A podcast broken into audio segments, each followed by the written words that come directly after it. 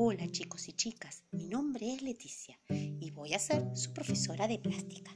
En esta oportunidad les traigo un relato corto de la escritora Ana María Yúa en su libro Fenómenos de Circo.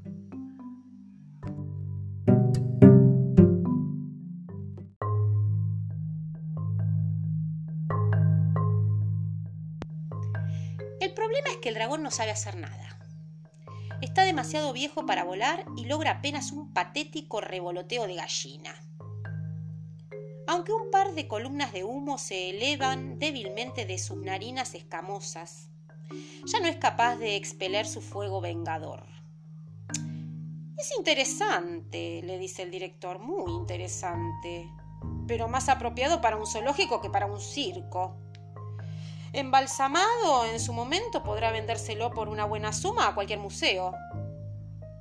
Y el dueño, o tal vez el representante del dragón, se va del circo desalentado, arrastrando su trup de especies aladas, un grifo de mirada cansina, una familia de vampiros vegetarianos, un ex ángel que exhibe torpemente los muñones de sus alas mutiladas.